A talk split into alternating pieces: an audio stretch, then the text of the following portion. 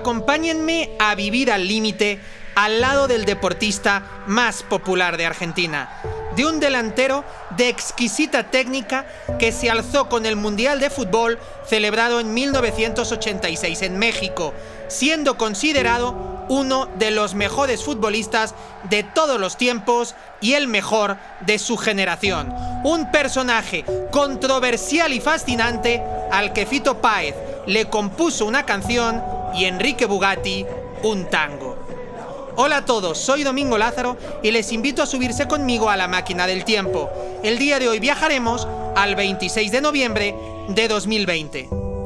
Estamos en Buenos Aires, Argentina, en la Casa Rosada, el Palacio Presidencial de la República, donde a las 8.35 de la mañana, hora local, el presidente de la Nación, Alberto Fernández, coloca la playera con el número 10 del equipo de fútbol Argentinos Juniors sobre un féretro engalanado con la bandera del país. Se inicia de este modo el velorio oficial por el fallecimiento de uno de los argentinos más ilustres de la historia.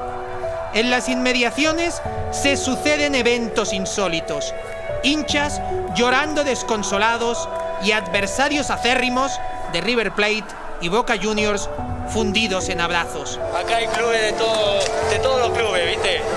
Tenemos de todos los clubes, eso es lo que es Diego. Para todo, el Diego sigue vivo. Son miles de personas las que quieren despedir a su estrella. Pocos minutos después de las 12 del mediodía, se oye el rumor de que se cerrará el acceso al velorio. Algunos aficionados rompen filas y tratan de saltarse los filtros de seguridad. La policía tiene que intervenir usando balas de goma para dispersarlos.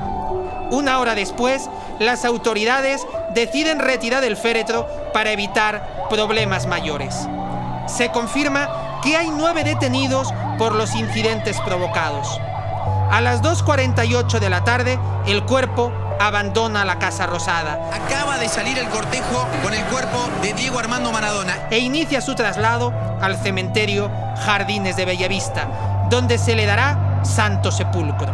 Sus seguidores corren atrás de la carroza fúnebre, gritando y cantando para acompañarlo hasta su última morada. La emoción está a flor de piel. La autopista se detiene a su paso. La gente se baja de los autos y se amontonan en los puentes para ver por última vez a su ídolo. Varios drones graban la escena para la posteridad. Entre los acompañantes del cortejo fúnebre se puede ver a futbolistas como Gallardo, Tevez, Francescoli, Mascherano, Tinelli, Filol, Palermo, Ruggeri, Chiquitapia, Kili González, Heinze, el turco García o el plantel de gimnasia y esgrima. A las 4 y 8 minutos se llega al cementerio de Bellavista. Los hinchas intentan saltar las vallas para poder internarse. Nuevamente se suceden los disturbios. El Camposanto está en una zona verde a 35 kilómetros de Buenos Aires y está conformado por 13 hectáreas de césped con árboles, plantas, lagos artificiales y dos edificios de estilo normando francés en donde se encuentran las oficinas de atención al público y la capilla. A las 4 y 30, acompañado de un grupo de 25 personas, entre ellos familiares y amigos cercanos, el féretro es cargado y trasladado a donde se llevará a cabo la ceremonia religiosa. Son las 5 y 10 minutos. Los restos de nuestro protagonista por fin descansan en paz, después de un día increíblemente ajetreado de sentimientos encontrados, violencia, lamentos y rezos. Se pone fin a la existencia de un ser con sus luces y sus sombras, a una persona inimitable y genial que fue devorada por su propio personaje. Acabamos de enterrar a Diego Armando Maradona.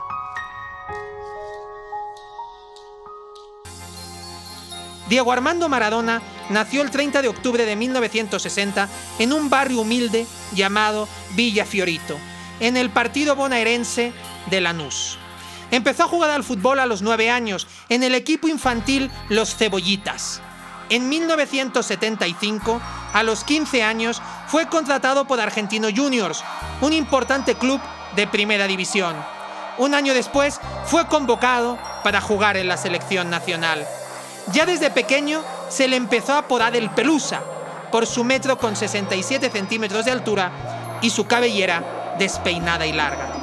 A los 17 años ya era uno de los 25 mejores jugadores argentinos, pero no estaba maduro todavía para formar parte del equipo que consagró a la Argentina como campeón del mundo en la copa que el país organizó en 1978. En el año siguiente, Diego fue el capitán del equipo, que ganó el Mundial Sub-20 en Japón. En 1980 fue vendido al Boca Juniors, uno de los equipos más grandes de Argentina, y dos años más tarde al Barcelona de España. Fue en 1982, en el instante en que Maradona irrumpió en el fútbol mundial. Fue campeón del mundo en 1986 y subcampeón cuatro años más tarde en Italia. En Europa jugó en el Barcelona, el Nápoles y el Sevilla, pero con distinto éxito. En Barcelona fue una sensación, pero su paso fue breve, ya que los directivos lo consideraban inmanejable, motivo por el que se marchó al Nápoles.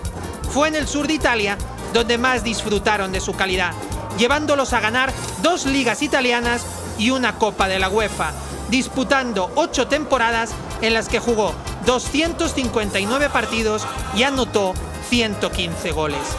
A Sevilla llegó en una versión disminuida en la que ya era palpable el declive de su carrera. A pesar de ello, todavía fue capaz de disputar 30 partidos y lograr 7 dianas. Aseriado por sus dependencias, apenas pasó unos meses en Sevilla antes de refugiarse de nuevo en Argentina, donde apuraría sus últimos partidos como profesional. Su fichaje por el Barcelona fue una operación récord en aquel momento. El club azulgrana pagó en 1982 la cantidad de 1.200 millones de pesetas, 7,2 millones de euros, una cifra impensable en esos años. Fue una gran apuesta del entonces presidente de la entidad, Josep Lluís Núñez, que tuvo que luchar contra toda Argentina para traerlo a España. Las dos temporadas que jugó en el Barcelona se saldaron con una Copa del Rey, una Supercopa y una Copa de la Liga, pero también con muchos problemas extradeportivos. El primer año por sufrir hepatitis y el segundo por una grave lesión. De igual manera, se intuye que fue en Barcelona donde empezó a coquetear con sus adicciones. Maradona dejó en Barcelona destellos de su enorme calidad, pero no terminó de triunfar.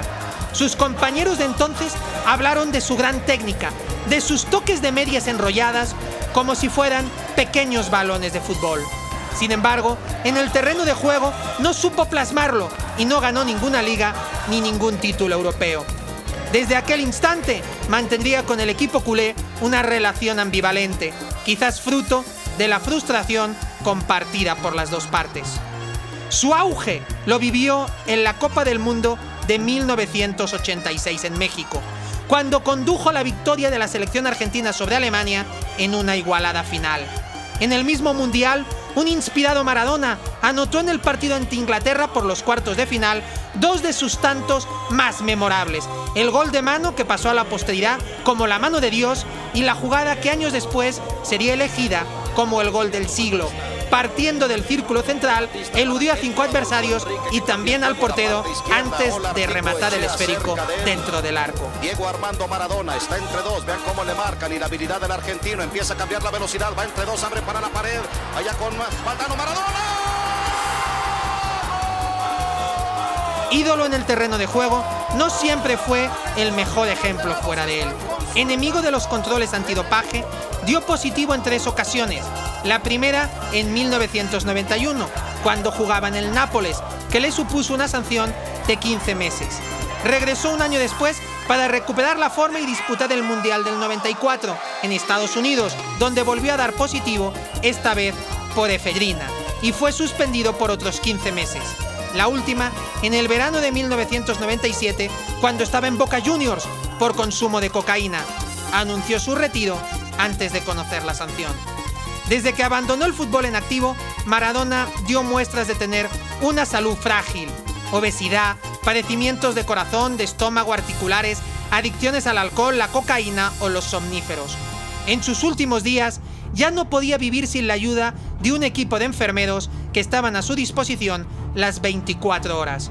Su cuerpo, que en el pasado fue capaz de quebrar la cintura de cualquier rival, era ahora el de un anciano. Castigado por los golpes sufridos en su etapa como jugador y por el maltrato que se infringió él mismo tras poner fin a su carrera deportiva. No podemos hablar del astro argentino sin citar también algunos de sus episodios más oscuros, desde su afinidad con políticos autoritarios como Fidel Castro y Nicolás Maduro, incluso de miembros de la mafia italiana, hasta las presuntas acusaciones por maltrato. A pesar de su vida desordenada y de los malos manejos de su patrimonio, su exitosa carrera deportiva y sobre todo sus amistades más allá del campo le reportaron un fabuloso patrimonio. Algunos medios, como Celebrity Net Worth, cifra su fortuna en 100 millones de dólares, citando varias propiedades inmobiliarias en Buenos Aires, vehículos de lujo, entre ellos un Ferrari Testarossa y un Rolls Royce, y otros bienes curiosos, como una exclusiva camioneta anfibia y un anillo y un reloj bañados ambos en diamantes. Maradona, además de futbolista, también fue ícono de algunas empresas y una especie de entrenador, directivo y embajador de diversos equipos y países. No en vano, fue imagen de la productora de videojuegos Konami y de una marca de ropa, de escuelas de fútbol en China, presidente honorario del Dinamo de Brest en Bielorrusia o entrenador del Aguasal en Dubái, del Al de los Emiratos Árabes y del Dorados de Sinaloa en México y poseía, o al menos eso aseguran los medios argentinos, hoteles en Cuba y negocios en Italia. Según adelantó el diario bonaerense Clarín, Diego Armando Maradona falleció el 25 de noviembre a causa de una parada cardiorrespiratoria en su residencia en Tigre, donde se recuperaba de una reciente intervención quirúrgica en la que se le fue extraído un coágulo del cerebro. La operación se produjo cuando a principios de noviembre fue internado en una clínica de Buenos Aires por anemia, deshidratación y síntomas de depresión.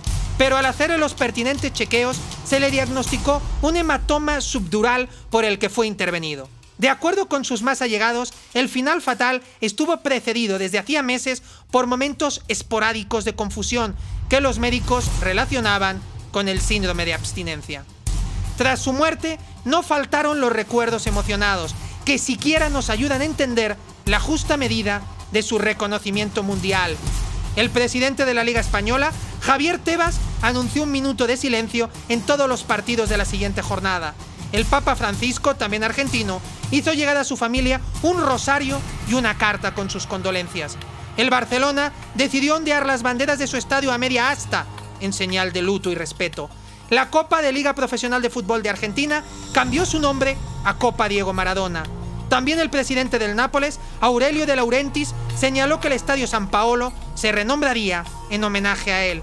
Todo ello sin olvidar los miles de mensajes de afecto de grandes leyendas del balompié, como Pelé, Lionel Messi, Sergio Ramos, Paolo Maldini, Ronaldinho Gaucho o Hugo Sánchez, de diversas figuras públicas, como el presidente de Francia, Emmanuel Macron, el presidente de España, Pedro Sánchez, o el presidente de México, Andrés Manuel López Obrador, para terminar con el cariño de artistas de éxito internacional, como Alejandro Sanz, Ricky Martin o Gael García Bernal. La singular vida de Maradona se resume en un comentario hecho por el popular periodista español José María García, quien al conocer su muerte confesó que intentó ayudarlo en innumerables ocasiones. Según él, Maradona, si algo bueno tuvo, es que nunca hizo daño a nadie. El daño solo se lo hizo a sí mismo. Único en su especie, a Diego se le debe la mítica frase, pase lo que pase y dirija quien dirija, la camiseta número 10 será siempre mía. Hoy hablamos de uno de los cuatro futbolistas más grandes de todos los tiempos, junto a Pelé, Di Stéfano y Johan Cruyff, de un futbolista, director técnico, comentarista deportivo e icono pop que marcó con sus aventuras y desventuras el día a día de varias generaciones. Quizás la personificación más salvaje y más profunda del auténtico significado de los éxitos y de los excesos. Hoy hablamos de Diego Armando Maradona.